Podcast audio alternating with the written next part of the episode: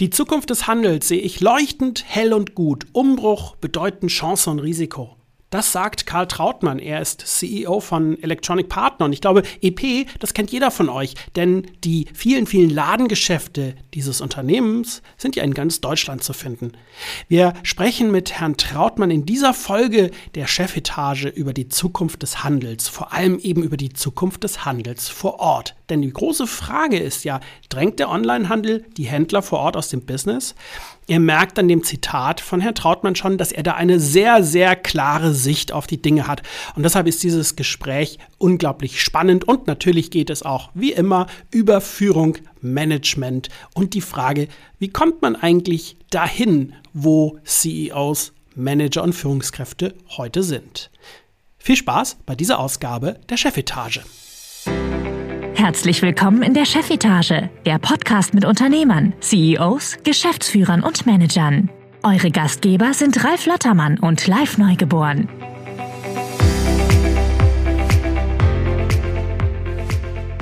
Ja, herzlich willkommen hier zu einer neuen Ausgabe unseres Podcasts Chefetage. Ich freue mich total, dass ihr wieder mit dabei seid. Wir haben ja jetzt im Sommer nicht ganz so viele Aufnahmen. Gerade umso mehr freue ich mich über diese Episode, denn wir haben einen ganz, ganz spannenden Gast, mit dem wir über das Thema Onlinehandel und stationärer Handel, Elektronik und ganz vieles mehr sprechen. Aber bevor ich ihn begrüße, natürlich wie immer erstmal ein äh, ganz liebes Hallo an Ralf Lottermann, der wie immer hier an meiner Seite ist. Moin, Ralf. Moin, live, hallo. Ja, wir haben in Deutschland ähm, ganz viele ganz großartige Händler vor Ort, die Elektronik verkaufen und da wird jedem von euch vermutlich sofort ein Name in den Kopf kommen und das ist Electronic Partner. Und deshalb haben wir heute zu Gast den Geschäftsführenden Direktor, den Sprecher des Vorstands, Karl Trautmann. Hallo, Herr Trautmann. Hallo, guten Morgen. Ja, freut mich sehr, dass Sie mit dabei sind und mit uns über ja, sich selber, ihren Werdegang, über Management und Führung, aber eben auch über ihr Business und über ihre Branche sprechen. Ähm, vielleicht stellen Sie sich einmal ganz kurz selber vor. Ja, wie schon anmoderiert, mein Name ist Karl Trautmann, ich bin 62 Jahre alt und der, einer der drei geschäftsführenden Direktoren der Elektronikpartner Handel SE, die ihren Sitz in Düsseldorf hat. Vielleicht, also die, die, die Läden kennt wahrscheinlich wirklich jeder in Deutschland. Ähm, vielleicht erzählen Sie auch einmal, bevor Sie über Ihren Werdegang sprechen, der natürlich für unsere Hörerinnen und Hörer extrem interessant ist, einmal ähm, ein paar Worte über das Unternehmen. Ähm, was ist Electronic Partner? Wie ist das Unternehmen aufgebaut? Was macht sie aus? Electronic Partner ist ein mittelständisches ein mittelständisches Unternehmen, eine Verbundgruppe, die 1937 hier in Düsseldorf gegründet worden ist wir haben in unserer Firmenhistorie auch eine Garage, wie viele andere erfolgreiche Firmen, aus der wir dann sozusagen den Aufstieg äh, begonnen haben. Als Verbundgruppe hm, haben wir die, Norddeutsch sagt man ja, äh, die, das, die, die Mission, ja, die Aufgabe, beste ähm, Support für unternehmerischen Erfolg für die uns angeschlossenen mittelständischen Fachhändler zu bieten. Ähm, bekannt äh, und das von den Hörern wahrscheinlich am ehesten hm, wiedererkannt sind zwei Marken von uns unter denen die selbstständigen Kaufleute am Markt tätig sind. Die eine Marke ist der berühmte EP Doppelpunkt mit dem Inhabernamen, also zum Beispiel EP Semersi in Hamburg, um ein Beispiel zu nennen. Ähm, und eine zweite Marke, die relativ bekannt ist, ist die Marke Medimax.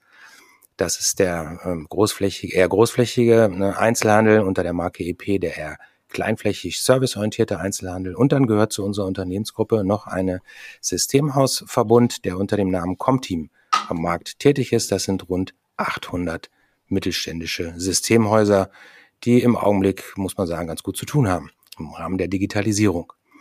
Wir sind als klassisches Großhandelsunternehmen gestartet äh, 1937, haben dann Anfang der 70er Jahre vom Großhandel auf Verbundgruppe uns erweitert oder umgestellt, haben in einem damals sehr fragmentierten Markt äh, angefangen zu konsolidieren, im Endergebnis gibt es heute vier Verbundgruppen in Deutschland. Wir sind eine davon. Ähm, und sind deutschlandweit vertreten. Im Beginn der 90er Jahre haben wir dann mit der internationalen Expansion angesetzt, haben dabei lernen müssen, dass das äh, System der Verbundgruppe, also der Grundgedanke, ein eher genossenschaftlicher Gedanke, in den uns angrenzenden Ländern sowohl im Westen wie im Osten eher weniger verbreitet ist. Dennoch sind wir heute in äh, Österreich, der Schweiz und in den Niederlanden mit eigenen Gesellschaften tätig und im Rahmen unserer Mitgliedschaft äh, bei eSquare, das ist dann eine supranationale Verbundgruppe, in 16 Ländern mit 20 Mitgliedsunternehmen ähm, am Markt tätig und bedienen täglich ganz, ganz viele Endkunden im Bereich der Konsumerelektronik oder im Systemausbereich. Ich habe mal bei Wikipedia geschaut, ähm, dort steht 4800 Fachgeschäfte und 1,4 Milliarden Euro Umsatz. Ist das richtig? Äh, beides muss man genau erklären. Ähm, wenn wir hier in einer Verbundgruppe von Umsatz reden, dann reden mhm. wir nicht vom Endkundenumsatz, sondern Umsatz für uns ist der regulierte ähm, Einkauf, das regulierte Einkaufsvolumen. Das mhm. heißt, das ist nicht der Umsatz, den die Mitglieder aggregiert mit dem Endkunden machen, inklusive oder exklusive Mehrwertsteuer. Das sind sicherlich mehr als 1,4 Milliarden, sondern das ist der mh, hm, zentrale Umsatz, den die Verbundgruppe mit einer ganz großen Anzahl von äh, Lieferanten in Deutschland tätigt. Mhm. Aber ich finde, es macht einfach nochmal klar, wie, wie groß das Unternehmen ist und was für ein, was für ein Stellenwert es auch einfach hat. Ähm, Sie ja. sind Familienunternehmen?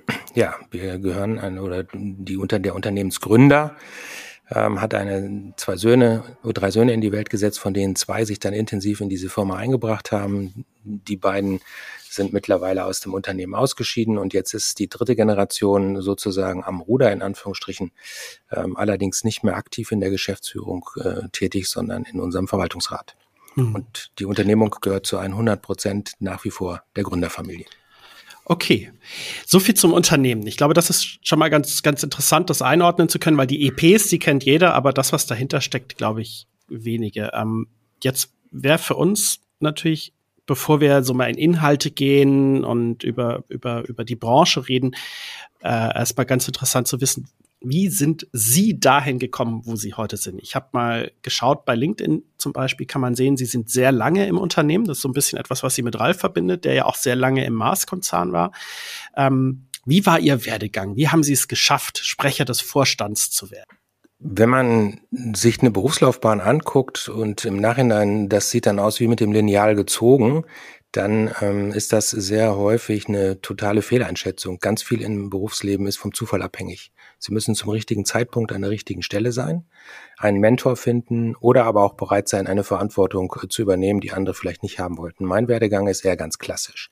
Ich habe nach dem Abitur eine Ausbildung zum Bankkaufmann gemacht, habe danach im Ausbildungsinstitut äh, weitergearbeitet und habe dann relativ schnell erkannt, ähm, dass ein Studium ganz gut äh, tut, um den Horizont zu erweitern und eben auch einfach um im Berufsleben weiterzukommen. Ich komme selber aus einem mittelständischen Unternehmen, habe also so ein bisschen das Unternehmergehen ähm, mit äh, geerbt sozusagen oder in die Wiege gelegt bekommen. Habe dann ähm, an der Universität zu Passau in erster Linie Betriebswirtschaft studiert, aber auch ein bisschen Politik und Geschichte. Habe dann mit dem Diplomkaufmann abgeschlossen.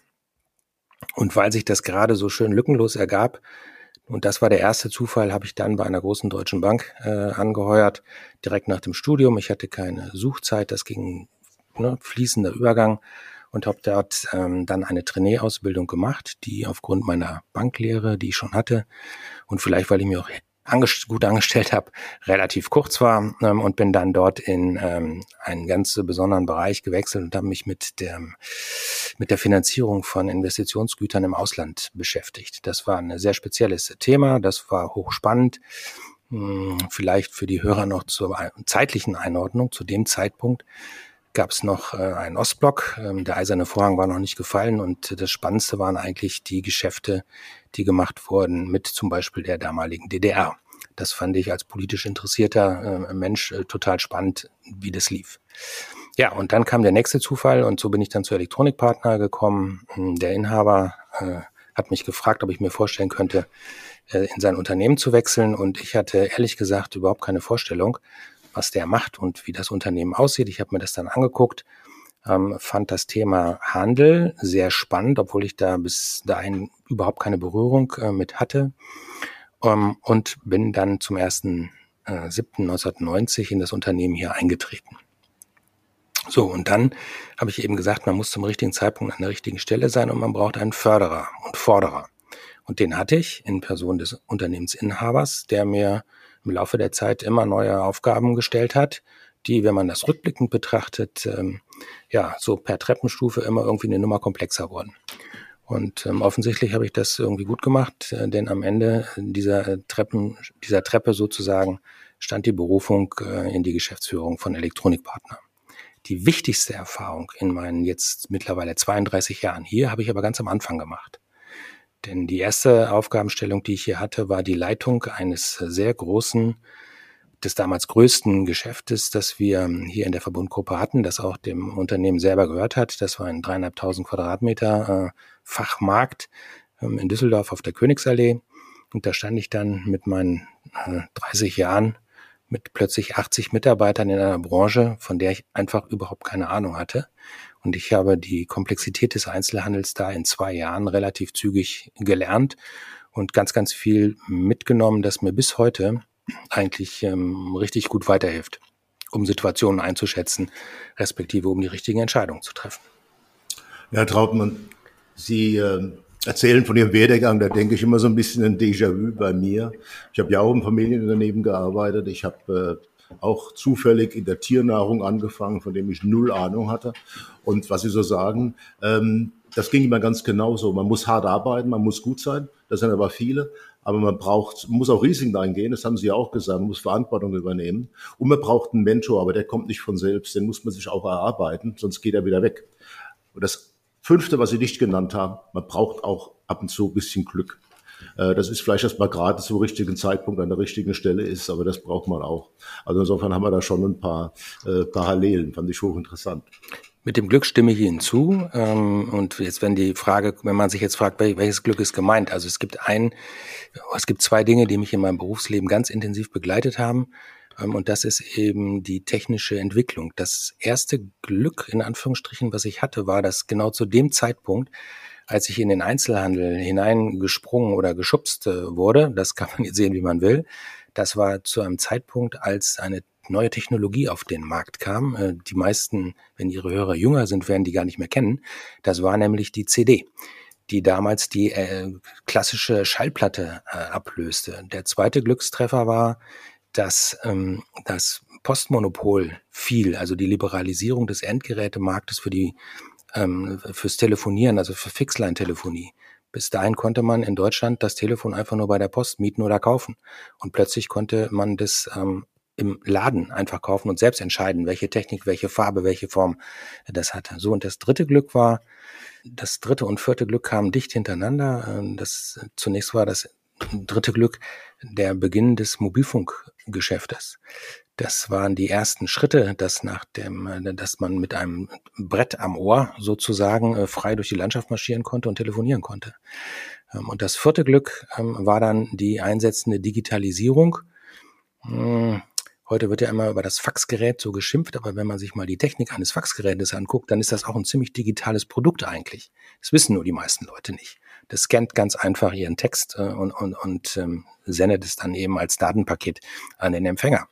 So, diese vier ähm, technischen Entwicklungen kamen relativ kurz hintereinander und die fielen genau in die Zeit, als ich mich mit dem Handel ähm, beschäftigen durfte. Und ich möchte das hier mal ganz klar sagen, Einzelhandel, das wird häufig mit, ähm, na, wie soll ich mal sagen, nicht mit Verachtung, aber mit wenig Wertschätzung betrachtet.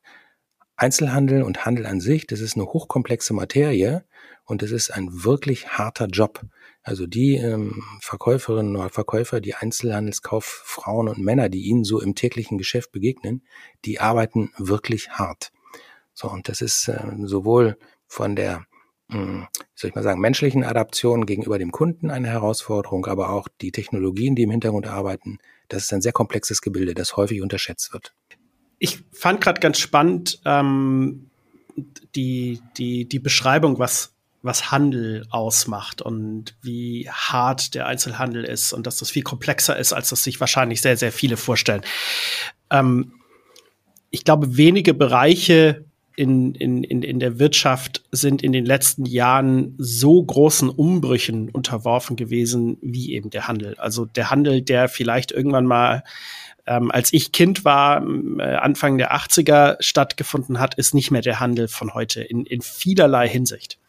Ähm, da müssen wir gar nicht davon reden, dass es irgendwie keine Tante Emma-Läden mehr gibt, die wahrscheinlich schon viel früher aufgehört haben zu existieren.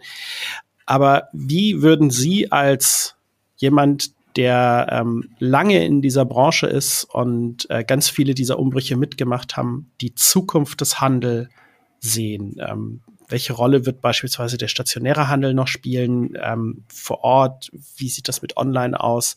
Ähm, was sind so die großen Herausforderungen jetzt, die kommen werden? Wie sehen Sie die Zukunft?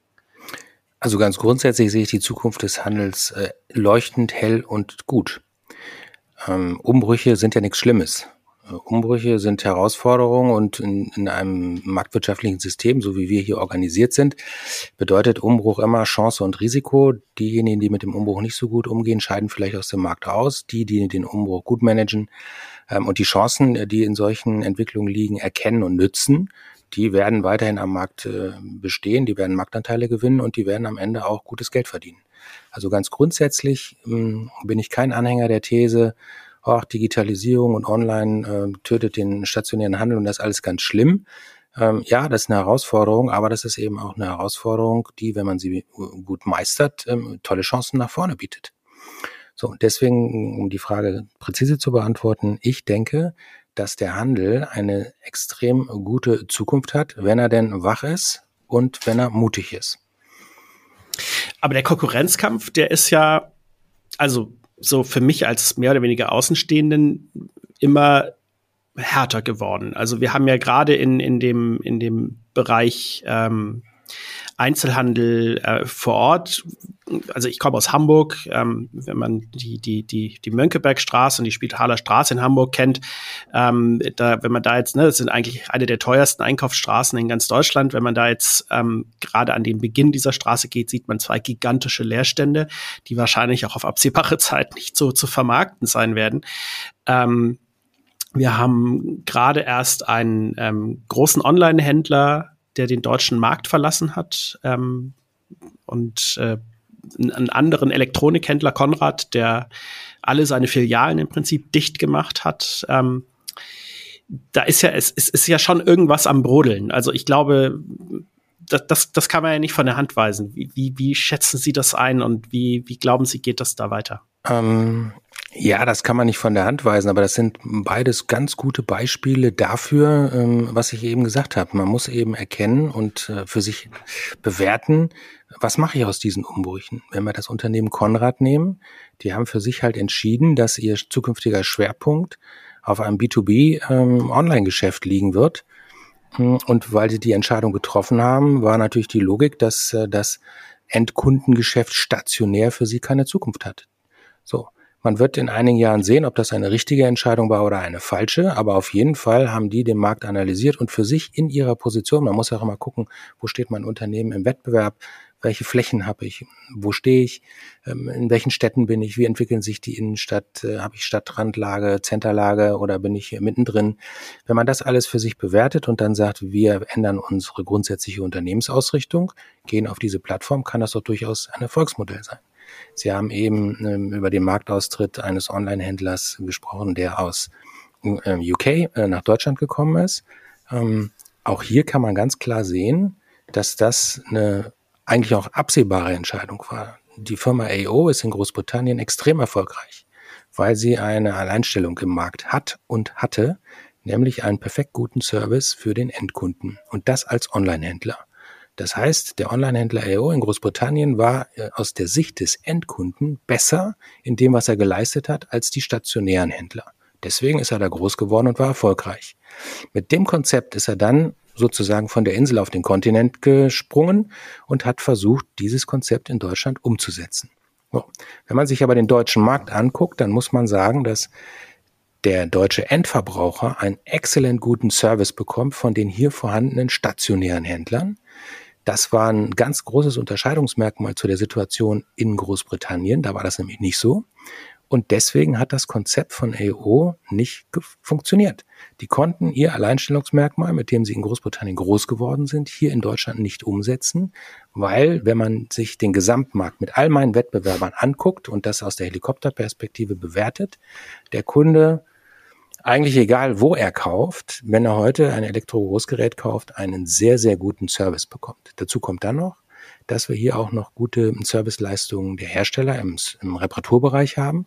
Das heißt, die mh, hm, Alleinstellungsmerkmale oder die, die, die Faktoren, die zum Erfolg in Großbritannien geführt haben für diesen Hersteller, die waren in Deutschland einfach nicht vorhanden. Und deswegen ist das Projekt gescheitert. Herr Traumann, vorhin haben wir ein bisschen über Ihr Geschäftsmodell gesprochen von Elektronikpartnern. das hat mich sehr interessiert. Und wenn ich mir jetzt angucke, wie Sie gerade analysiert haben, was da bei dem einen oder anderen passiert ist, was macht Sie aus? Warum, dass Sie so optimistisch in die Zukunft schauen können? Was ist Ihr Benefit, Ihr Vorteil, Ihr Ihr Alleinstellungsmerkmal als Elektronikpartner, dass Sie sagen, ich bin nicht Angst ähm, bezüglich der, ich habe keine Angst bezüglich der Entwicklungen, die im Markt äh, stattfinden. Ich bin fest davon überzeugt, dass wir in dem Konstrukt, in dem wir hier arbeiten, Vorteile gegenüber vielen anderen Wettbewerbern haben. Das erste ist, wir sind klassischer Mittelständler. Kurze Entscheidungswege, mutige Entscheidungen und auch bereit, Fehlentscheidungen zu treffen und die dann auch zu ertragen. Wir haben eine sehr konstante ähm, Mitarbeiter ähm, oder wir, wir haben eine sehr hohe Verweildauer der Mitarbeiter hier im Unternehmen. Und dann kommen wir mal zu dem Asset, was aus meiner Sicht nicht zu schlagen ist oder was unser ganz, ganz großes USP ist, wie man so neudeutsch sagt. Das sind die angeschlossenen Mitgliedsbetriebe. Das sind die bei uns freiwillig im Verbund arbeitenden Unternehmerinnen und Unternehmer, die vor Ort als Local Hero sozusagen, als der lokale Unternehmer vor Ort die Kunden perfekt bedienen. Das haben wir uns über viele, viele Jahre erarbeitet. Das war auch nicht von Anfang an so. Das ist eine Entwicklung. Wir haben zum Beispiel im Jahre 2013 uns zusammengesetzt und gefragt, was müssen wir tun, damit wir im Jahre 2025 erfolgreich am Markt noch überhaupt da sind.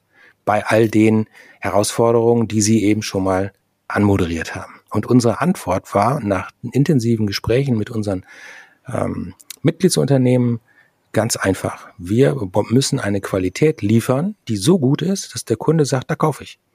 Das ist, hört sich jetzt total banal an, aber dann kommt nach der doch einfachen, nach dem einfachen Lösungsvorschlag eine relativ komplexe Umsetzung.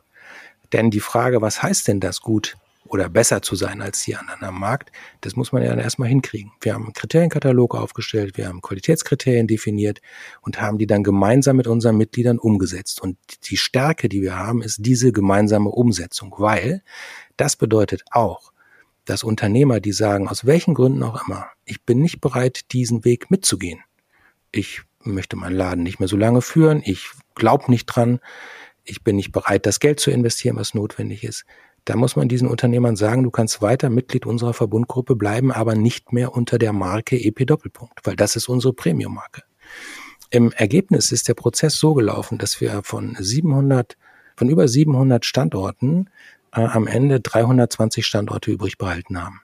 Die sind aber so gut, dass sie heute das mehr als Dreifache an Umsatz generieren, als äh, damals mit den über 700 generiert wurden. So. Wir sprechen ja hier über Führung. Das hat mich gerade interessiert wie Sie das schaffen, dann im Endeffekt die unabhängigen Unternehmen doch auf eine Linie zu bringen und was machen Sie, wenn die nicht mitwollen? Also Sie haben gerade eben das angedeutet, aber da geht es ja wirklich, wie führe ich ein Unternehmen, was eigentlich ein Konglomerat aus äh, unabhängigen Einzelhändlern ist? Ja, da muss ich jetzt sagen, könnte ich jetzt sagen, das beantworte ich Ihnen nicht, weil das ist unser ganz großes Betriebsgeheimnis. Das ist sozusagen der Kern, der Kern unserer Fähigkeit. Aber die Antwort ist ähm, auch hier überraschend einfach. Sie müssen glaubwürdig sein. Sie müssen Vertrauen sich erarbeiten und das Vertrauen jeden Tag äh, sozusagen beweisen, dass es zu Recht in, in ihnen steht und dann müssen Sie überzeugen. So, ähm, das ist ähm, wie in ganz, ganz anderen und vielen anderen Lebensbereichen auch. Sie müssen ihre Partner von ihrem Konzept überzeugen. Zwingen können wir die natürlich nicht. So, aber ich ähm, sag mal ähm, so, wenn man äh, zum siebten Mal in Folge bei der Entwicklung der stationären Standorte den Markt deutlich schlägt, Also das, was die GfK für, einen, für den Marktfachhandel ausweist als Ergebnis, als Umsatzergebnis, ähm, da sind wir seit äh, sieben Perioden, also seit sieben Jahren besser als alle anderen und zwar nicht ein bisschen, sondern richtig besser. Wenn Sie im Kundenmonitor, den das Handelsblatt hm, regelmäßig erheben lässt, ähm, jeweils den ersten Platz belegen und das auch schon seit mehreren Jahren in Folge, was das Thema Fachberatung äh, ähm, und Service angeht, dann haben sie in Summe irgendwas richtig gemacht.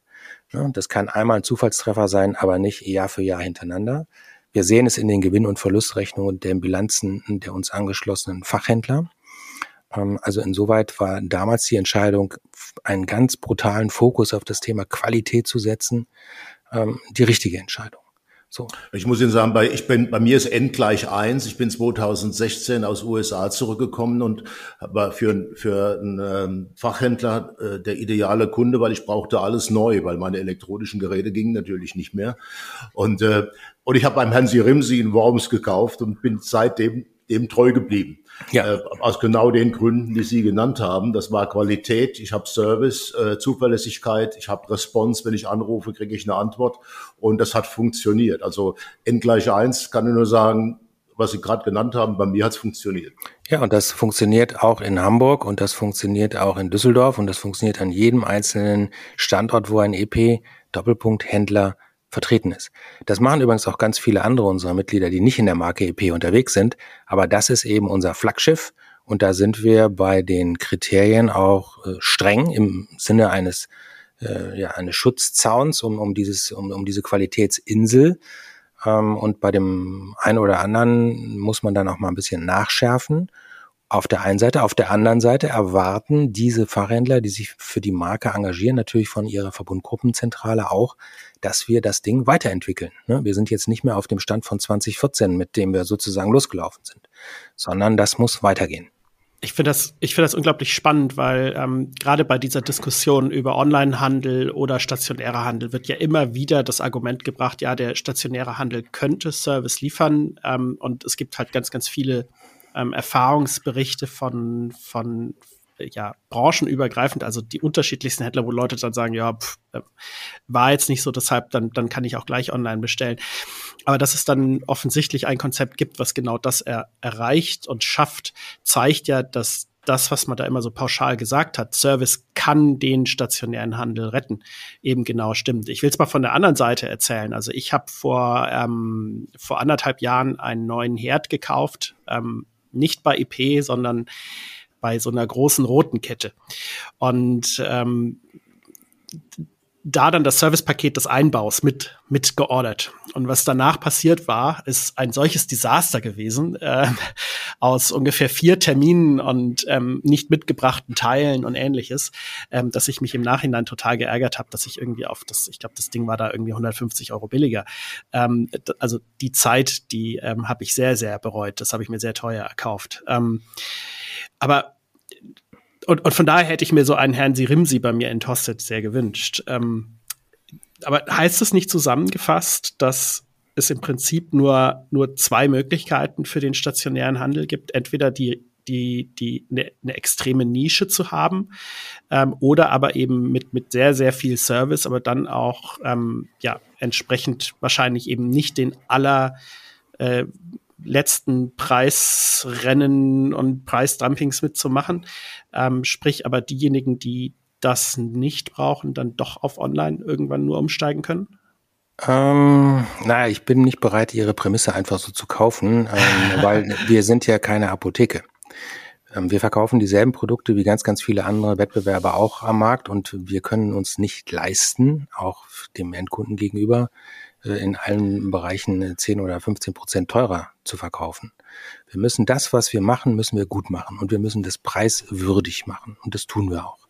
Mhm. So und ähm, ich denke, die wesentliche Erkenntnis oder meine, mein wesentliches Learning aus den letzten 32 Jahren ist, das, was du tust als Händler vor Ort, das tu richtig, das tu mit Engagement und mit vollem Herzen und machst vor allen Dingen sehr gut. Ähm, One size fits all gibt's nicht. Und ich kann auch nicht in jedem Bereich der König sein vor Ort, aber das, was ich tue, das muss ich einfach sehr, sehr gut machen. Und da muss ich mich auch weiterentwickeln. Ähm, denken Sie mal an die Entwicklung im Sortiment. Ähm, natürlich gibt es eine bestimmte Kundengruppe, die technisch total affin ist, die super vorinformiert ist, die exakt und 100% weiß, was sie braucht, die auch in der Lage ist, wenn das Paket vom, ähm, vom, vom Spediteur oder vom Dienstleister geliefert worden ist, wenn die dann in der Lage ist, das auch perfekt einzubauen, ähm, weiß, wie man vernetzt, wenn die, die gibt es. Die brauchen uns übrigens auch nicht. Für die sind wir da, wenn sie eine Frage haben, aber das ist nicht unsere Zielgruppe. Die Leute, die so perfekt äh, sich in der Materie auskennen, ähm, die brauchen unsere Hilfe nicht. Das ist aber eine ganz kleine Minderheit. Die überwiegende Anzahl der Endkunden ist nicht perfekt vorinformiert. Die überwiegende Anzahl der Kunden ist gut beraten in ihrem Beispiel, das sie eben selber gebracht haben. Hm, ein gutes Beispiel. Wenn denn der Verkäufer des Herdes, bevor der Kauf getätigt worden ist, zu Ihnen nach Hause gekommen wäre, sich angeguckt hätte, wo der Herd eingebaut werden soll, ob das zum Beispiel eine Steinplatte ist, wo die Vertiefung nachgeschliffen oder geschnitten werden muss, wo die Steinplatte in 80 Prozent der Fällen springt, ähm, wäre es nicht besser gewesen, dann zu sagen, pass mal auf, wir behalten den Einschnitt in der Platte und dann vernimmst du einen anderen Herd, der nämlich, der da reinpasst. Das ist so eine Kleinigkeit. Klar kostet die Anfahrt, kostet das Gucken 80 Euro. Ja, weil der Diesel fährt ja nicht von alleine. Aber hm. diese 80 Euro, die haben Sie locker von hinten gespart, wenn Sie den richtigen Herd haben, wenn Sie einen Montagetermin haben und wenn es danach läuft. Ne? Und keine Nacharbeiten notwendig sind. Das ist das, was ich mit meine, mit, mit Qualität. Das können wir und das können unsere Mitgliedsunternehmen vor Ort super gut. Und letzter Punkt. In der Regel ist das Einzugsgebiet eines stationären Händlers ja nicht 200 Kilometer. Mhm. Das heißt, der steht mit seiner Persönlichkeit, mit seinem Namen, vielleicht sogar mit seiner ganzen Familie in dem Ort, in dem Ortsteil oder auf jeden Fall in seinem Umkreis für das, was er tut, auch gerade. Der kann sich gar nicht leisten, irgendwelche, ich sag's mal ein bisschen flapsig, Amateure zu ihnen zu schicken, um in dem Beispiel zu bleiben, und dann so eine Husch-Montage zu machen, wo dann viermal Nacharbeit notwendig ist. Ne? Das kann er sich gar nicht leisten, weder ökonomisch noch vom Image her. Und deswegen sind unsere Mitgliedsunternehmen einfach gut. Dass der Onlinehandel eine große Veränderung mit sich bringt, ist ja klar. Oder ich sage nicht der Onlinehandel, sondern einfach die Digitalisierung. Wir haben eine enorme Markttransparenz. Sie sind heute nicht mehr angewiesen, also Sie können ja, äh, wenn Sie im Internet kaufen wollen, ähm, kaufen weltweit, wenn es denn ein mhm. entsprechendes mhm. Angebot gibt. Ähm, die Informationsmöglichkeiten für den Endkunden sind um ja, eine unfassbar große Einheit, kann ich gar nicht in Zahlen ausdrücken, gestiegen. Ja? Also damit muss man äh, als stationärer Händler umgehen. Es gibt viele Versuche, einen hybriden ähm, Umsatz zu generieren, ne? also online und offline gut zu sein. Das ist eine riesen Herausforderung. Genau, genau das frage ich mich eben auch immer wieder. Ich könnte man nicht noch stärker wirklich hybride Konzepte entwickeln? Vielleicht, wo am Ende um mal in dem Beispiel von Ihnen zu bleiben, gar nicht mehr der, der, der, der EP-Partner zu mir nach Hause kommen muss, sondern ähm, dass irgendwie standardisierte Verfahren gibt, dass ich ähm, den einfach über eine App dazuschalten kann und ähm, der sich das dann angucken kann oder was auch immer. Aber auf jeden Fall, dass man wirklich so ein hybrides äh, Einkaufserlebnis hat, das ähm, gibt es bisher, finde ich, immer noch relativ selten. Ähm, also ich denke, wir haben, was die technologische Entwicklung äh, angeht und die Chancen, die das bietet, äh, viele, viele Möglichkeiten, ähm, unser Geschäft effizienter zu organisieren, noch kundenfreundlich zu organisieren ähm, und vielleicht auch zeitunabhängiger zu organisieren, als wir das heute äh, im täglichen Doing haben. Also da sehe ich großes Potenzial. Ich sehe auch großes Potenzial bei zusätzlichen Warengruppen. Ich bin immer ein bisschen skeptisch, ähm, wenn äh, schlaue Leute kommen, die sagen, ja, ihr müsst euren stationären Laden betreiben und dann müsst ihr auch noch ein riesen Online-Geschäft machen. Weil man eben sehen muss, das funktioniert ja, wenn man es ganz nüchtern betrachtet und nicht aus der Brille eines Tech-Junkies, nur dann, wenn der Online-Umsatz ein Zusatzumsatz ist. Also wenn Sie in Ihrem Ladenlokal ähm, eine Umsatzgröße 100 haben und dann online 110, 120, 130 Umsatz machen.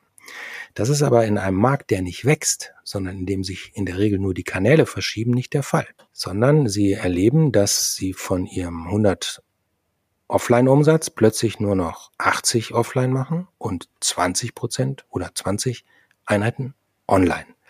So, jetzt muss man, wenn man das dann zu Ende denkt, natürlich wissen, der Online-Umsatz passiert ja nicht für umsonst.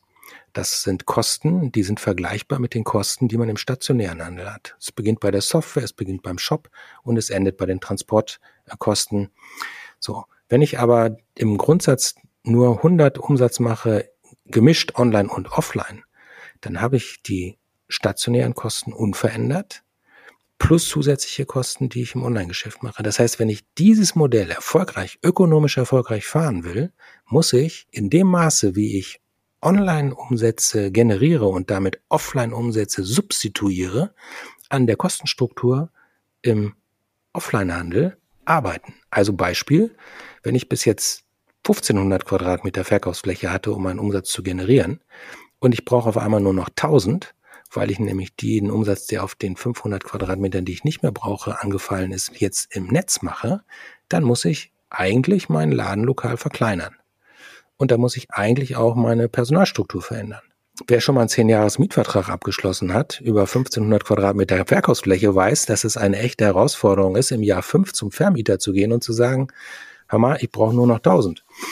Das funktioniert nicht so, mir nichts, nichts. Das heißt, das ist ein ziemlich komplexes Thema und viel, viel herausfordernder und schwieriger, als das in so mancher Präsentation von so manchem Fachmann an die Wand geworfen wird. Das ist, und, und das ist ein Prozess, das ist nicht äh, Knopfdruck, Enddatum, Anfangsdatum und dann läuft das. Also von daher ist äh, ein erfolgreicher Online- äh, oder ein erfolgreicher Online-Vertrieb ist heute etwas, was Sie haben müssen. Das haben wir natürlich auch in den Marken EP und Medimax. Ähm, aber je nachdem, wie viel Gas Sie auf diesem Kanal geben, hat das ähm, enorme Auswirkungen auf den, auf das bisherige stationäre Geschäft, vor allen Dingen auf die betriebswirtschaftlichen Kennziffern und die Strukturen, die man dann eben anpassen muss. Und das ist eine große Herausforderung. Wenn Sie einen einzelnen Laden haben oder wenn Sie 400 Standorte haben, das macht's äh, das Problem haben sie dann nicht einmal, sondern das haben sie dann mal 400. Herr Traumer, Sie sprechen mit so viel Leidenschaft über Ihr Geschäftsmodell. Das ist wirklich äh, eine Freude, dem zuzuhören. Das, dem könnte ich noch eine halbe Stunde zuhören. Wir, lassen Sie uns aber mal einen Schwenk machen auf ähm, ein paar andere Themen. Ähm, insbesondere, das glaube ich betrifft uns alle privat und geschäftlich. Die letzten Jahre haben wir enorme Herausforderungen, insbesondere durch die Corona-Krise gehabt. Äh, wie sind Sie damit umgegangen? Wie ist EP damit umgegangen? Was hat sich da verändert und was wird sich, was wird Veränderungen, welche Veränderungen werden bleiben? Also zunächst ähm, muss man bei dieser pauschalen Aussage ins Detail gucken. Wenn wir es betriebswirtschaftlich und umsatztechnisch betrachten, dann haben wir von der Corona-Krise profitiert. Das hört sich jetzt im ersten ähm, Moment vielleicht etwas verwirrend an, aber Sie ähm, haben ja selber miterlebt, dass es eine massive Auf- und Ausrüstungswelle gegeben hat zum Thema Homeoffice. Diese Produkte sind bei uns massiv gekauft worden. Dann ähm, waren wir ja alle äh, miteinander in der Corona-Pandemie eingeschränkt in dem, was wir mit unserem freien Budget anfangen können. Ne, wir konnten nicht ins Kino gehen, wir konnten nicht ins Theater gehen, wir konnten nicht ins Restaurant gehen und wir konnten nicht verreisen. Das hat dazu geführt, dass viele Konsumenten mit dem freien Budget dann eben in ihr Heim investiert haben. Neuer Herd, neue Waschmaschine, neuer Fernseher und weil das Budget eben größer war als gewöhnlich, weil die anderen Ausgaben weggefallen sind, wurde in unserer Branche dann eben auch eine Nummer besser gekauft. Da wurde also dann der beste Fernseher gekauft oder der größere, der verfügbar war. Es wurde ein neues Handy angeschafft. Insofern hat die Krise für uns zunächst mal ökonomisch eher weniger hm, Schaden äh, angerichtet. Was wir allerdings äh, natürlich hatten, wie alle anderen auch, war eine unglaubliche Anzahl von ähm, Verordnungen und äh, Vorgaben, die vom Bund, Land und von der Kommune kamen zum Betreiben unseres Geschäftes. Und das war für uns ein, das war für uns ein Albtraum. Also jedes Mal, wenn in Berlin die große Runde zusammenkam und wenn Sie so wie wir in 16 Bundesländern in Deutschland aktiv sind, haben Sie ja 16 Landesregierungen, die aus dem, was einvernehmlich in Berlin beschlossen wurde, dann 16 Mal ihre Eigeninterpretation gemacht haben. Dann haben Sie in einem Bundesland, Nordrhein-Westfalen hat 396 Kommunen, haben Sie äh, dann äh, nochmal, wenn Sie Pech haben, 350 äh, Mal eine etwas andere Auslegung dessen, was die Landesregierung dann aus dem aus der Beschlussrunde im Bund äh, gemacht hat. Und das mussten wir hm, informatorisch und organisatorisch aufbereiten, für unsere Mitglieder vorhalten und dann auch die entsprechenden Maßnahmen ein- und ableiten, die eben äh, daraus äh, dann resultierten. Also diese kakophonische Kommunikation die ähm, da von Bund, Land und manchmal auch von der Kommune gekommen ist, wobei die möchte ich eigentlich in Schutz nehmen, weil die hingen genauso am Informationstropf wie wir dann eben auch. Ähm, also was insbesondere Bund und Land sich da geleistet haben, das fand ich ehrlich gesagt abenteuerlich. Oder wenn ich das als bewerten müsste, wenn das ein Mitarbeiter so machen würde, dann würde ich sagen sechs Sätzen ähm, und du bekommst eine andere Aufgabe oder du suchst dir einen anderen Arbeitsplatz. Aber das geht so nicht. Das war eine Riesenherausforderung für uns ähm, die wir mit ganz, ganz viel Manpower gewuppt haben. Das Zweite, was sich natürlich verändert hat, äh, war die Art, wie gearbeitet wird. Ähm, wir haben ähm, keine Möglichkeit im stationären Handel, die Arbeitsabläufe grundsätzlich zu verändern. Natürlich können wir mit neuen Arbeitszeitmodellen ähm, äh, kommen, aber wenn der Laden auf ist, muss halt irgendeiner im Laden sein. Da haben wir im ähm, Backoffice-Bereich sozusagen ganz andere Möglichkeiten. Ähm, wir haben eine extreme Homeoffice oder mobiles Arbeiten, wie wir es genannt haben, ähm, Schiene gefahren. Das heißt, hier in unserem gerade frisch renovierten äh, Gebäude am Mündelheimer Weg äh, waren immer zwei Unterschriftsberechtigte für den Fall, dass irgendein wesentliches Einschreiben kommt. Und alle anderen Mitarbeiter, soweit das wirklich möglich war, haben remote von zu Hause gearbeitet. Das hat mh, viele unserer Mitarbeiter sehr gefordert, auf der einen Seite. Auf der anderen Seite haben wir ganz neue ähm, Arbeitsweisen erfahren und erlebt. Und ähm, einiges von dem, was wir in diesen zwei Jahren entwickelt haben, das war ja auch nicht von Anfang an ähm, klar. Also ganz einfaches Beispiel, unsere Firewall war so gut, dass das äh, Loch, durch das man dann, also der VPN-Tunnel, durch äh, den man dann in unsere Systeme kam, der war einfach nicht auf die Anzahl der Arbeitnehmer ausgelegt, die plötzlich ähm, von zu Hause aus gearbeitet haben und nicht mehr hier im Büro saßen. Das musste angepasst werden. Ähm, auch wir hatten die Herausforderung für unsere Mitarbeiter, entsprechend viele Kopfhörer zum Beispiel zu beschaffen. Ne? Damit man dann in einer äh, Zoom-Teams oder was auch immer Sitzung sitzt. Und natürlich haben wir in den zwei Jahren gelernt, mit einem Kommunikationstool oder einer Software, wie es zum Beispiel Microsoft Teams ist, äh, umzugehen. Übrigens ein super Beispiel, kleiner Schwenk. Chance, Krise ist Chance. Team, äh, Zoom, äh, Teams war bei Microsoft eigentlich ein Produkt, das auf, dem, auf der Liste stand, machen wir nicht weiter ich kann mir nicht vorstellen, dass äh, diese Entscheidung heute nochmal so getroffen wird. Eines der wesentlichen äh, Träger der Kommunikation in Zeiten von Distance. Ähm, so, für uns ähm, unterm Strich ist am Ende geblieben, dass wir als Mittelständler eben extrem flexibel und schnell waren, dass wir ein Arbeitsmodell entwickelt haben und immer noch entwickeln, gemeinsam mit unseren Mitarbeitern, dass wir auch in Zukunft äh, hier mh, hm, weiter fortführen werden. Das heißt, die Nummer, die wir 2019 sozusagen noch hatten, dass die Mehrzahl der Arbeitskräfte, äh, bis auf wenige Ausnahmen, dann von montags bis freitags hier am Mündelheimer Weg in Düsseldorf äh, zur Arbeit gekommen sind, das haben wir nicht mehr und das werden wir auch nicht mehr zurückführen. Was wir gelernt haben, ist, dass der Mensch ein soziales Wesen ist, dass wir ohne menschlichen Kontakt, und zwar, wir haben ja jetzt hier auch Kontakt über das äh, technische System, aber ohne wirklich physischen Face-to-Face-Kontakt funktioniert eine Unternehmung nicht. Das ähm, muss man ähm, klar konstatieren. Man muss auch feststellen, dass Kreativität im persönlichen Miteinander irgendwie schneller und besser funktioniert als ähm, durch digitale Tools. Also es gibt einige Bereiche, wo wir sagen, da brauchen wir den persönlichen Kontakt und ich denke, wir werden hier mit einer guten Mischung ähm, von ähm, Remote Work und von Arbeit hier vor Ort ähm, für unsere Mitarbeiter ein attraktives Arbeitsumfeld ähm, haben wir aufgebaut, werden wir erhalten und entwickeln wir weiter. Attraktives Arbeitsumfeld bringt mich natürlich sofort zu dem ähm, Riesenstichwort der letzten Monate, auch äh, Fachkräftemangel. Wie schaut's dabei bei Ihnen aus? Ähm, spüren Sie das auch oder sagen Sie bei Ihnen in der Branche nicht ganz so sehr?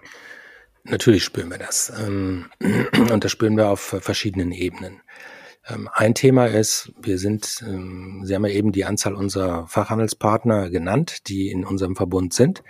Das darf man ja dann immer nur als sozusagen einen Betrieb oder ein Unternehmen äh, zählen, aber dahinter verbergen sich natürlich viele Menschen. Und unsere Mitgliedsunternehmen bilden intensiv aus. Ähm, unser Beitrag zum Fachkräftemangel, äh, zur Behebung des Fachkräftemangels ähm, sozusagen. Wir bilden intensiv aus, wir übernehmen diese Auszubildenden auch. Aber es gibt viele Marktteilnehmer, die sich diese Mühe nicht machen und die dann eben mit ähm, noch attraktiveren Gehältern oder sonstigen äh, Goodies äh, regelmäßig unsere Auszubildenden versuchen, für sich zu gewinnen, wenn sie dann die Lehre beendet haben. Sie sitzen ja ähm, in der Nähe von Hamburg, da gibt es einen großen Flugzeugbauer, der ähm, nach unserer Beobachtung vor drei Jahren schon mal so eine Art systematische, wir fischen alle Techniker, die es gibt, äh, ab Aktion gefahren hat und dann natürlich auch bei unseren Läden ähm, oder in unseren Unternehmungen aufgeschlagen ist und versucht hat, die frisch ausgebildeten äh, Fachmänner und Frauen dann für sich zu gewinnen. Das ist äh, leider auch äh, ab und an gelungen, aber nicht vollständig. Also das ist der erste Schritt, den wir tun, um den Fachkräfte, um dem Fachkräftemangel zu begegnen. Wer nicht ausbildet, darf sich hinterher auch nicht beschweren, dass er zu wenig Fachmänner und Frauen hat. Das war Punkt eins. Punkt zwei. Es gibt äh, technologische Entwicklungen, wie zum Beispiel das gesamte Thema IT, wo es einen extrem hohen Bedarf an ähm, Technikern und äh, Entwicklern gibt. So, die können wir nicht alle ausbilden, die wir brauchen. Da müssen wir uns natürlich auch am freien Markt äh, umgucken und bedienen. Wir haben ja vielleicht den Vorteil, dass wir in unserer Systemhaus Gruppe dann ganz, ganz viele sehr gut aufgestellte Unternehmen haben, so dass wir nicht alle Leistungen selber produzieren, sondern uns dann auch bei den Partnern äh, bedienen, in Anführungsstrichen. Das heißt, dass dann auch unsere, die auch als Dienstleister nützen. Äh, trotzdem sind wir hier im Standort Düsseldorf insbesondere, der ja ein hochtechnischer ähm, auch ist, schon im Wettstreit ähm, um die guten Köpfe. Es gibt ja diesen alten Spruch, ne, War for Talents, ähm, eigentlich muss man das verlängern, War of Talents is over and Talents win. Ähm, das ist einfach so, das kommt nicht überraschend, wenn man sich die demografische Kurve anguckt und die Veränderungen im Anforderungsprofil an Mitarbeitern, hätte man vorher wissen können. Also das ist ein Problem, mit dem wir uns beschäftigen müssen. Aber wir haben als Mittelständler natürlich ein paar Vorteile. Das sieht man vielleicht nicht so auf den ersten Blick ne, gegenüber einem Konzern, weil am Ende des Tages ist ja sagen wir, das Klima, in dem ich arbeite, da muss ich mich wohlfühlen und da muss die Verpackung und der Inhalt, die müssen zusammenpassen. Ich habe äh, neulich ein Gespräch geführt mit einem Kandidaten, der mir berichtet hat, wie er dann bei einem Start-up angeheuert hat und äh, dann wurde ihm der Grill äh, gezeigt für das Grillen in der Mittagspause und äh, der Tischkicker hm, für das gemeinschaftliche Tischkicker-Turnier. Nach einem Jahr hat er festgestellt, er hat nicht einmal diesen Tischkicker äh, benutzt. Er musste genauso arbeiten wie überall woanders. Er hat nur zusätzlich einmal in der Woche eine Gehirnwäsche verpasst bekommen. Ähm, warum denn dann sein Entgelt, äh, das dann vielleicht auch nicht mal mehr marktgerecht war, ähm, zur Firma passt und er deswegen in der Firma sein muss. Also da haben wir als mittelständisch orientiertes Unternehmen hm, doch eine große Chance, weil wir eben nicht 5000 Mitarbeiter haben. Ja, ich glaube, dass das Thema Employer Branding kommt da ja extrem rein. Und ich fand gerade dieses Beispiel mit dem, ich nenne jetzt auch den Markennamen mal nicht, dieser, dieser eine Flugzeugbauer da im Norden. Ähm, jetzt ist ja das einfach das große Problem, wenn ich, sagen wir mal, gerade so eine Ausbildung zu Ende gemacht habe und ich habe jetzt die Möglichkeit zu sagen, ich arbeite bei Electronic Partner oder ich arbeite bei diesem Flugzeugbauer, ähm, dass da natürlich äh, bei dem anderen eine ganz andere Marke dahinter steht, wie ich vielleicht auch im Freundeskreis oder im Familienkreis oder sonst wo sagen kann, Mensch, ich arbeite jetzt da. Ähm, wie, wie, wie, wie gehen Sie da vor? Haben Sie, haben Sie Employer Branding Strategien? Haben Sie da Ideen? Ähm, ich meine, das, was diese Startups machen, das kann es nicht sein. Das wissen wir, glaube ich, inzwischen auch alle, die einfach einen Tischkicker irgendwo aufbauen. Ähm, ich glaube, das hat sich auch inzwischen hoffentlich ähm, totgelaufen. Aber wie, wie, gehen Sie damit um? Ja, Traumann, Sie haben nämlich gerade eben gesagt, äh, wir haben Vorteile, die man vielleicht nicht gleich so erkennt. Und vielleicht ist das wirklich eines der Punkte, was der Live anspricht. Wie, wie machen Sie das, dass potenzielle Bewerber äh, sagen, EP ist eine tolle Company, da will ich hin? Wenn die das vielleicht gar nicht wissen. Das ist äh, eine gewisse Herausforderung. Ähm, ich möchte aber nochmal zu dem Thema Employer Branding mal ganz grundsätzlich was sagen. Also wenn man sich das jetzt mal einfach übersetzt oder sagt, was ist denn das überhaupt, ähm, dann gibt es ja eine Definition, die habe ich mir heute Morgen nochmal angeguckt und die lautet wie folgt. Employer Branding ist gleich Arbeitgebermarkenbildung ist eine unternehmensstrategische Maßnahme, bei der Konzepte aus dem Marketing, insbesondere der Markenbildung, angewendet werden, um ein Unternehmen insgesamt als attraktiven Arbeitgeber darzustellen und von anderen Wettbewerbern im Arbeitsmarkt positiv abzuheben. Da genau. habe ich ganz spontan folgendes Bild, habe ich spontan folgendes Bild im Kopf. Das Bild sieht so aus, Sie backen einen ganz schlecht schmeckenden Kuchen und den tun sie in einen ganz toll aussehenden Karton. Und dann geht der Kunde in den Laden und sieht diesen super Karton und äh, schlussfolgert, wenn die Verpackung schon so super ist, dann schmeckt der Kuchen auch toll. Kauft den Karton mit dem Kuchen, packt den Kuchen aus, beißt rein und ist tief enttäuscht, weil das, was marketingtechnisch sozusagen über, den, über die Verpackung transportiert worden ist, sich im Inhalt nicht wiederfindet.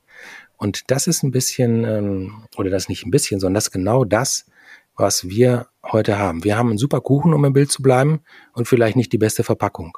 Aber wir sind seit 85 Jahren am Markt. Wir haben eine Unternehmenskultur, die nicht irgendein Unternehmensberater oder eine Kommunikationscompany ähm, entwickelt hat auf PowerPoint und dann wird die übergestülpt, sondern wir haben eine in 85 Jahren gewachsene Unternehmenskultur. Und wenn Sie sich ähm, mit, mit, mit festen Werten, die zu so einem Familienunternehmen gehören, und wenn Sie sich dann mal die ähm, Verweildauer der Arbeitnehmer bei uns angucken, wir haben eine ganz, ganz hohe Anzahl von Mitarbeiterinnen, von Mitarbeitern, von Kolleginnen und Kollegen, die sind seit 10, 20, ich bin seit 32 Jahren in dieser Firma. Warum? Weil mir das Arbeiten hier total viel Spaß macht, weil das eine fehlertolerante Company ist mit einer ganz offenen Kultur, weil es hier kurze Entscheidungswege gibt und weil hier Menschen was zugetraut wird. Wir ähm, haben nicht so viele Hosenträger und Sicherungsseile hier, sondern wenn man eine Aufgabe bekommt, bekommt man die Verantwortung und muss machen. Wir haben keine, ähm, früher hätte ich gesagt, aktenordnerweise Arbeitsanweisungen oder sowas. Das gibt's hier alles nicht. Sondern hier Ärmel hoch, machen, ausprobieren und das sehr fehlertolerant. So, das müssen wir jetzt nach draußen transportieren. Das ist natürlich eine Herausforderung. Wir arbeiten daran intensiv, natürlich. Ne? Social Media, LinkedIn äh, als äh, ein Beispiel. Ähm, das sind alles Dinge, die wir tun. Wir haben äh, zum Glück nicht nur langjährige Mitarbeiter, sondern wir haben auch viele, viele junge, neue, die zu uns gekommen sind. Das muss einen Grund haben, dass sie das tun. Ne? Das spricht eigentlich dafür, dass unser Standing am Arbeitsmarkt gar nicht so schlecht ist. Ähm, und gerade aus dieser Gruppe kommt ganz, ganz viel neuer Input hier in diese Company rein und eben anders als vielleicht andere wird der aufgenommen, wird das ernst genommen und sind auch die Unternehmensleitung in meinem Alter, ich habe eben gesagt, ich bin 62 Jahre alt, bereit, diese Veränderung mitzugehen und mitzumachen und voranzutreiben. Mhm. So. Und das ist der Spirit, der uns ausmacht. Und das ist der Grund, warum wir relativ gut neue Mitarbeiterinnen und Mitarbeiter finden. Ich glaube, das, was Sie da gerade zu, zu Employer Branding, aber generell zum Marketing beschrieben haben, das ist etwas, ähm, das, das passt so unglaublich gut zu diesem, diesem Bild von dem Start-up mit, den, ähm, mit, mit dem Tischkicker und irgendwie einer, wahrscheinlich einer hyper-duper Kaffeemaschine und ähnlichem. Es wird einfach so viel ähm, ja, so, so, so viel heiße Luft produziert in dem Bereich, wo dann wirklich die Verpackung versucht wird, auf gut zu machen, aber dann keine Substanz dahinter ist. Und gleichzeitig haben wir ganz viele Unternehmen in Deutschland, die eine unglaubliche Substanz haben, aber die es nicht schaffen, das nach draußen zu tragen. Und was ich immer so schade finde, das ist jetzt mal so ein kritischer Blick auf meine Branche, in der ich mich bewege, dass dieser ganze Marketingbereich so voll ist von genau diesen Dampfplauderern, die, die dafür sorgen, dass viele Mittelständler, wenn die schon unter äh, ähm, ja, Marketing oder Markenbildung und Employer Branding hören, dass sie genau sowas im Kopf haben. Also von daher, ich kann, ich kann die, die Kritik an dem Bereich Employer Branding sehr, sehr gut verstehen. also mich haben Sie bisher überzeugt, Herr Trautmann, dass EP ein guter Kuchen ist. Wir sind ein guter Kuchen. Ähm, an der Verpackung arbeiten wir vielleicht noch ein bisschen. Aber ähm, wenn ich mal auf meine Universitätszeit zurückgucke, das war ja in Niederbayern und wenn man sich im Kommilitonenkreis unterhalten hat, was möchtest du denn später mal tun? Ähm, da kamen immer wieder Siemens, BMW vor. Ne? Das sind die Arbeitgeber, äh, die wir, die wir präferieren. Ähm, da wollen wir hin. Der Mittelstand hat per se schon keine Lobby und der hat hm. auch, also mal unabhängig von der, vom Bereich, in dem man tätig ist, der hat wenig Lobby und äh, der hat immer noch wenig Strahlkraft.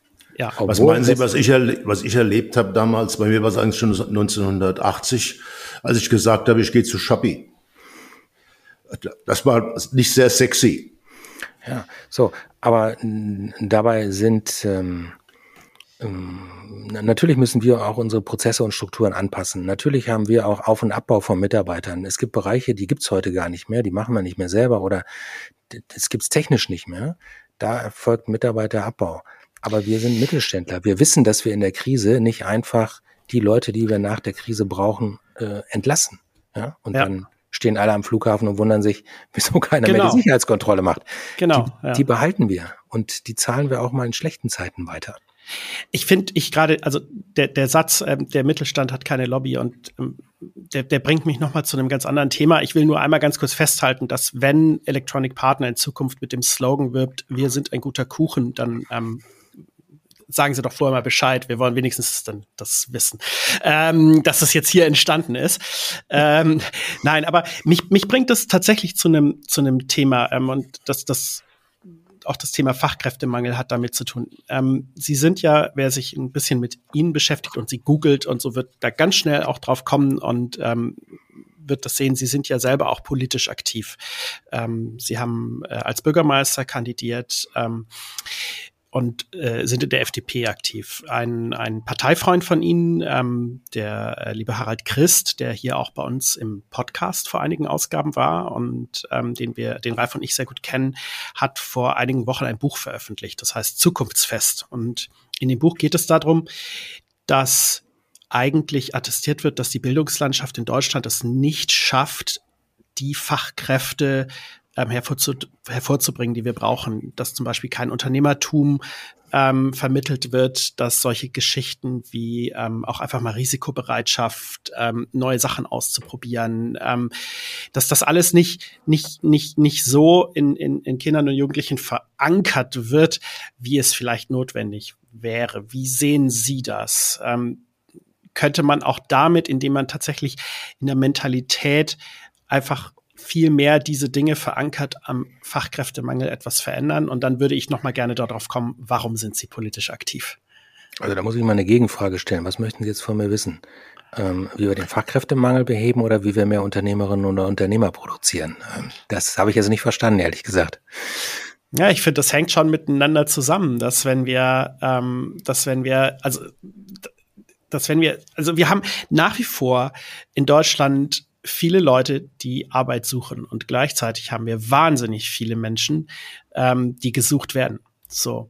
Und wir schaffen es irgendwie nicht, das aufeinander zu bringen. Und ähm, hängt es auch damit zu tun, äh, zusammen, dass wir es nicht schaffen, vielleicht wieder so einen Hunger nach ja, mehr tun, mehr erreichen, mehr schaffen in den Menschen verankern?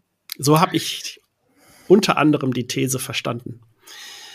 Das glaube ich nicht. Ähm, ich denke, zum einen ist das zumindest meine Erfahrung, und ich habe ja jetzt seit vielen, vielen Jahrzehnten mit Selbstständigen und Unternehmern intensiv zu tun. Das ist eine besondere Sorte Mensch und die haben einen, einen, einen, einen, einen Grundantrieb in sich, von dem ich nicht glaube, dass man den an der, in der Schule, im Kindergarten oder in der Uni bekommt, sondern der ist einfach da drin. Mhm. Also das gibt eine, eine bestimmte, ich glaube, es gibt ein, ich weiß nicht, wie ich das sagen soll, es gibt ein bestimmtes DNA-Package, das brauchst du einfach, um erfolgreicher Unternehmer zu werden. Wenn du dieses oder Unternehmerin, wenn du dieses, diesen inneren Antrieb nicht hast, nützt keine Ausbildung was, das ist nicht, da liegt kein Segen drauf, das ist nicht von Erfolg gekrönt. Ähm, was wir aber sicherlich ändern müssen, wo wir uns verbessern müssen, das ist der Bereich Bildung. Ähm, die von Ihnen, das von Ihnen eben angesprochene Beispiel, dass wir auf der einen Seite offene Stellen haben und auf der anderen Seite Bewerber und dass wir nicht, das nicht übereinander bekommen, die Antwort ist trivial und brutal zugleich. Das Anforderungsprofil der Stelle ist nicht deckungsgleich mit dem, was die Leute, die Arbeit suchen können. So, und wir bewegen uns ja mal ganz grundsätzlich in einer Welt, in der wir sehr, sehr lange, spätestens seit den 70er Jahren in Deutschland massiv auf eine Akademisierung gesetzt haben. So, und wenn Sie heute, ähm, um es mal ein bisschen polemisch zu formulieren, sagen, ich bin Installateurmeister, Gas- und Wasserinstallateurmeister, oder Sie sagen, ich bin Geisteswissenschaftler, Soziologe, dann ist ganz tief in unserem, irgendwo in unserem Hirn verankert, dass dieser studierte Soziologe irgendwie wertiger ist als der Gas- und Wasserinstallateur. So, und solange wie wir dieses ähm, Ungleichgewicht, was sich bei uns über Jahre und Jahrzehnte aufgebaut hat, angetrieben aus der Idee, wir müssen die Bevölkerung einfach oder wir müssen die Menschen in Deutschland befähigen, einfach, oder dem müssen wir mehr Bildung verpassen. Das hat dann eben zu einem, zu diesem Ergebnis, so wie ich es gerade beschrieben habe, geführt. Und das ist am Ende dann der Grund, warum wir wahrscheinlich zu wenig Installateure haben. Zum Beispiel die, die ähm, Sonnen Solarmodule äh, montieren können und anschließen können, äh, als Elektriker zum Beispiel. Ähm, und dass wir auf der anderen Seite wahrscheinlich zu viele Akademiker ähm, produzieren, in Anführungsstrichen. Das ist ein gesellschaftliches Problem. Da muss die, das muss die Gesellschaft lösen. Also zum Beispiel anerkennen, dass das vielleicht zwei gleichwertige Qualifikationen oder, oder Berufsbilder sind. Das ist ein Thema. Das zweite Thema, wir haben ja, ähm, so wie unser Staat organisiert ist, äh, die Bildung grundsätzlich äh, in die Hand der Länder gegeben. Ähm, das ist im Grundsatz auch nicht verkehrt, wenn man dem Gedanken anhängt, dass wir ähm, damit eben Individualisierung und Wettbewerb nach vorne bringen. Das hat aber auch zur Folge, dass es Länder gibt, die viel Geld in Bildung stecken und Länder gibt, die wenig ähm, Geld in Bildung stecken. Und das hat, wenn man es mal ganz extremistisch betrachtet und man keine Steuerung durch äh, den Bund ähm, zulässt, und das ist im Föderalismus ja und sogar im Grundgesetz ausgeschlossen, haben wir in der Spitze eine W3-Professur in ganz Deutschland, die sich mit dem Thema Digitalisierung und ähm, Kommune beschäftigt. So, ich weiß nicht, ob das die richtige Ausgangsposition ist, um genügend Leute auszubilden. Ähm, die müssen nämlich dann alle nach Bremen wechseln, an die Universität, um, um diesen Professor ähm, Dr. Dr. Niehaves ähm, dann als Lehrer zu haben, ähm, der diesen Lehrstuhl im Augenblick inne hat. Ähm, ich weiß nicht, ob das eine schlaue Strategie ist, so vorzugehen, wenn man sagt, da liegt ein Riesenfeld vor uns und seit zehn Jahren wird über äh, Internet of Things und künstliche Intelligenz und ich weiß nicht was geschrieben, geredet und gesagt. Das heißt, ich glaube, hier haben wir einen klaren Fehler in der Steuerung. Und ein Grund, warum wir diesen Fehler haben, äh, der ist eben der, dass wir das zu dezentral organisieren. Da müssen wir uns selber in Frage stellen, ob unser föderales System in dem Punkt noch zeitgemäß ist. So, und ein weiterer, ein weiterer Punkt, wenn ich das schon mal so sagen darf, ist ganz woanders, wenn Sie in die Kommune gehen, da wo die Bildung gelegt wird und sich mal angucken, wie wir Schule organisieren. Da fällt einem nichts, äh, nix, äh, nichts mehr zu ein, weil wenn Sie sich jetzt mal so ein Schulgebäude vorstellen mit ähm, 100 Schülern und fünf Lehrern, einer Sekretärin oder einem Hausmeister, dann ist die Sachlage ja wie folgt. Für das Gebäude ist die Kommune zuständig, auch für die technische Ausstattung. Das, was die Lehrer unterrichten, liegt in Hand des Landes, weil die das Curriculum schreiben und die Lehrerausbildung ähm, haben. Der Schulleiter ist aber nicht der Disziplinarvorgesetzte der Lehrer. Der Hausmeister und die Sekretärin, die ja die beiden wichtigsten Menschen an einer Schule sind, wenn sie gut funktioniert, wiederum liegen auf der Payroll der Stadt. Ne? Das heißt, die zahlt auch die Kommune. So, ähm, es gibt also eine klare Trennung zwischen Infrastruktur sozusagen und Inhalt. Mhm. Ähm, das war in der Vergangenheit so gewollt und das war vielleicht auch gut. Aber wenn wir dann Corona haben und wenn wir dann plötzlich feststellen, dass wir Endgeräte, technische Endgeräte brauchen, damit Kinder einen Fernunterricht machen können ne, oder einen digital, am digitalen Unterricht teilnehmen können, dann geht's los. Wer schafft die Geräte an? Na, die Kommune.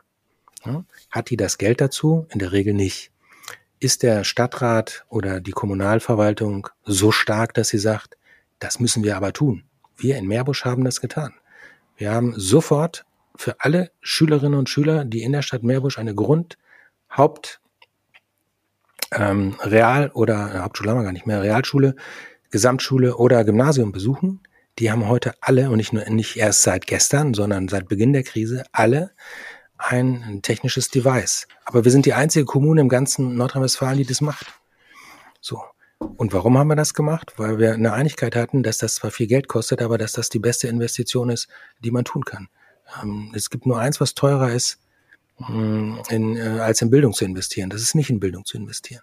So. Aber wir sind ein einziger Leuchtturm in diesem Bundesland. Und wenn Sie sich das mal auf Deutschland ausgedehnt vorstellen, dann sieht man, dass das einfach auch ganz, ganz häufig eine Frage von Organisation und von Strukturen ähm, ist. Und diese Strukturen müssen, so wie wir das im Handel gewohnt sind, ähm, eben überprüft und angepasst werden. Wenn wir das so weitermachen wie bis jetzt, dann werden wir nicht erfolgreich sein.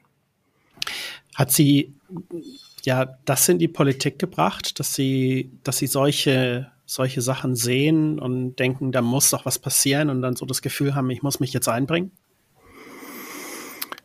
Nein, das hat mich nicht in die Politik gebracht. Jetzt bin ich gespannt.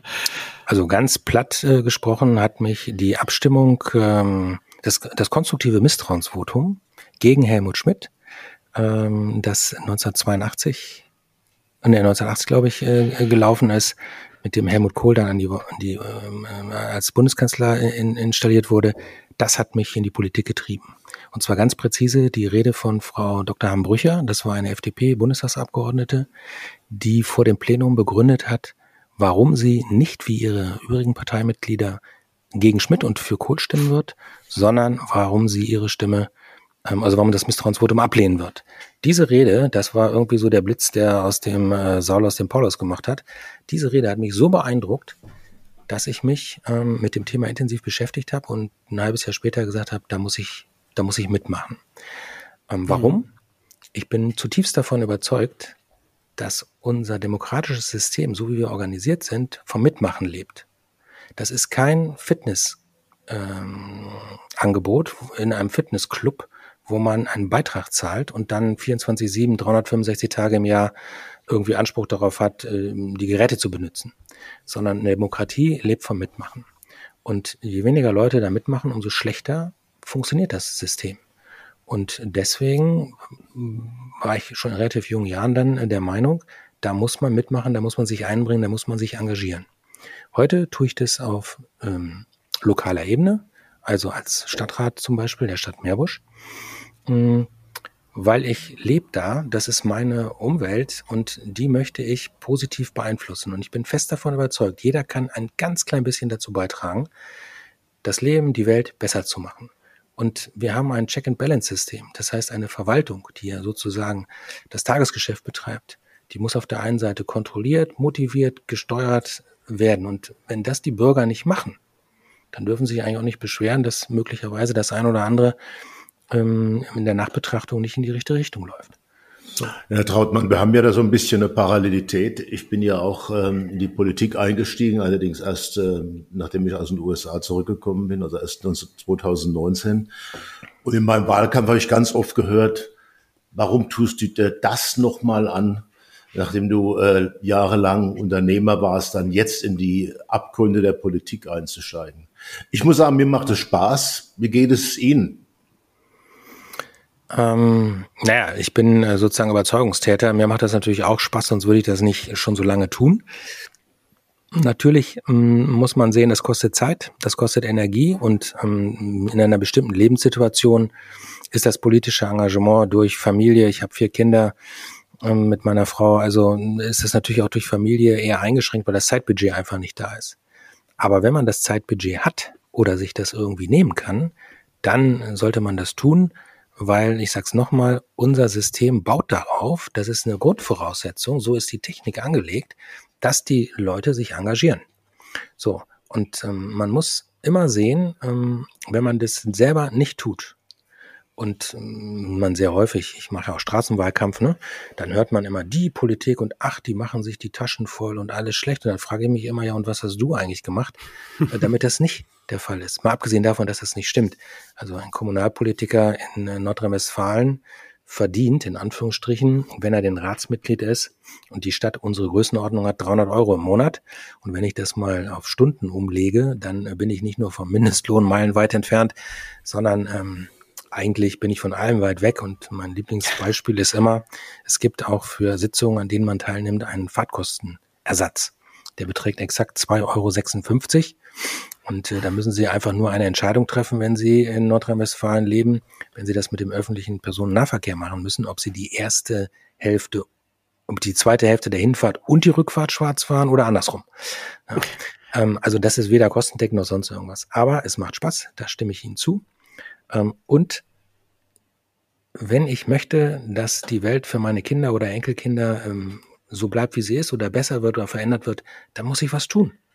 Ja, da kann ich nicht da rumsitzen in irgendwelchen Talkshows oder am Stammtisch oder ich weiß nicht wo und rumresonieren, ähm, wie äh, schlecht das alles ist. Ich glaube, das war ein wunderschönes Schlusswort. Wenn man was verändern will, muss man was tun. Nur tun bewegt. Ähm, Vielen, vielen herzlichen Dank für das unfassbar interessante Gespräch. Wir haben am Ende immer noch so ein paar, nicht immer hundertprozentig ernst gemeinte Schnellfragen. Ähm, da werden wir Sie auch nicht vom Haken lassen, da müssen Sie auch durch. Ähm, fangen wir also einfach mal direkt an. Ähm, Sie sind im Elektronikbereich und da gibt es eigentlich nur eine Frage, die sofort erstmal wichtig ist, und zwar, in welchem Team spielen Sie da? Ähm, iPhone oder Android? Android. Oh, wow, hätte ich das vorher gewusst. Ähm, welches elektronische Gerät haben Sie selber zuletzt gekauft? Äh, ein neues Smartphone.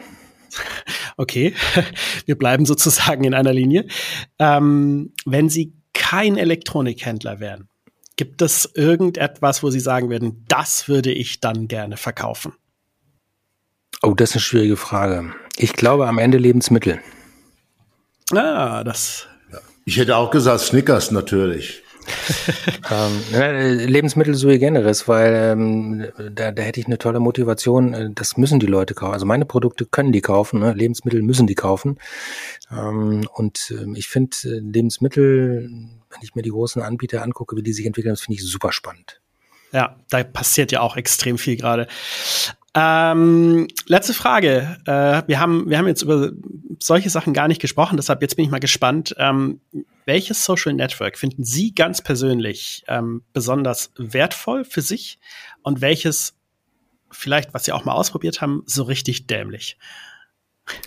Äh, die Antwort wird Sie jetzt schocken.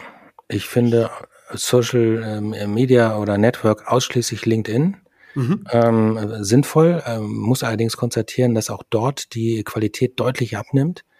Ähm, ansonsten sind für mich Social Media Kanäle, Facebook, Twitter und so weiter überhaupt kein Thema, weil nach meiner festen Überzeugung da eine super kleine Minderheit super laut auf ähm.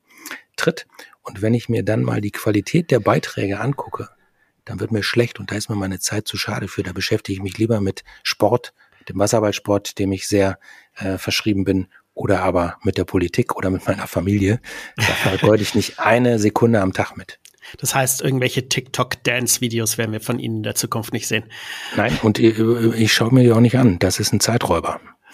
Okay, letzte Frage. Wir ähm, sind jetzt so im Bereich Eishockey auch unterwegs. Ähm, Sie haben Ihren Unternehmenssitz in Düsseldorf. Ähm, wie schaut's aus? Äh, Düsseldorfer EG oder irgendwie mal mit Eishockey Kontakt gehabt? Selbstverständlich. Wenn Sie hier geboren sind, kommen Sie da gar nicht drum rum. Ähm, also die Rangfolge meiner ähm, sportlichen äh, Zuneigung, ähm, Platz eins ganz alleine der Düsseldorfer Schwimmclub von 1898 e.V., Bundesliga-Teilnehmer in, den letzten drei Saisons und auch in der kommenden im Wasserball. Ähm, die Nummer zwei äh, gehört der Fortuna. Ähm, auf einem guten Weg für die Bundesliga zum, ich weiß nicht wie viel Mal. und natürlich auch zur DEG, die ja gar nicht weit von unserem Firmensitz entfernt hier im äh, Dom spielt. Ähm, klarer Fall. Das sind meine drei sportlichen äh, Favoriten äh, hier und da ist jetzt der Handball und der Hockey ein bisschen hinten runtergefallen. Sehr schön. Vielen herzlichen Dank. Ähm, ich weiß nicht, wie viel Podcasts Sie so persönlich hören, aber nach dieser Aufnahme werden Sie wahrscheinlich ganz, ganz großer Fan von Podcasts werden und ähm, hoffentlich treuer Hörer der Chefetage. Deshalb die allerletzte Frage, die jeder hier gestellt bekommt. Wen würden Sie denn gerne mal als nächsten Gast in der Chefetage hören? Also mein Wunsch wäre den Vorstandsvorsitzenden der BASF, weil es mich wahnsinnig interessieren würde, wie ein so großes äh, Chemieunternehmen mit der Herausforderung umgeht äh, und, und ob das überhaupt managebar ist, das weiß, weiß ich gar nicht. Ähm, wenn uns, wenn ein ganz wesentlicher Grundstoff für Chemie fehlt, nämlich äh, Gas. Das äh, fände ich super spannend. Ja, guter, gut, guter Vorschlag, werden wir versuchen. Den hätten wir auch gerne. Der ist ja nicht so weit weg von mir hier. Vielleicht kann ich mal da irgendwie da dran kommen. Da schauen wir mal. Vielen Dank. Ähm, hat unheimlich Spaß gemacht. Vielen Dank für das gute Gespräch. Ich würde sagen, ähm, wenn euch da draußen das auch gefallen hat, wenn ihr es spannend fandet, dann lasst uns auf jeden Fall ein Like da und wo auch immer ihr könnt, auch ein, äh, ein Abo und eine Rezension und was auch immer geht. Ähm, dann seid ihr nämlich beim nächsten Mal auch wieder mit dabei. Und von daher, bis bald. Tschüss. Vielen Dank. Auf Wiedersehen. Tschüss. Ja, aller dann. Ciao.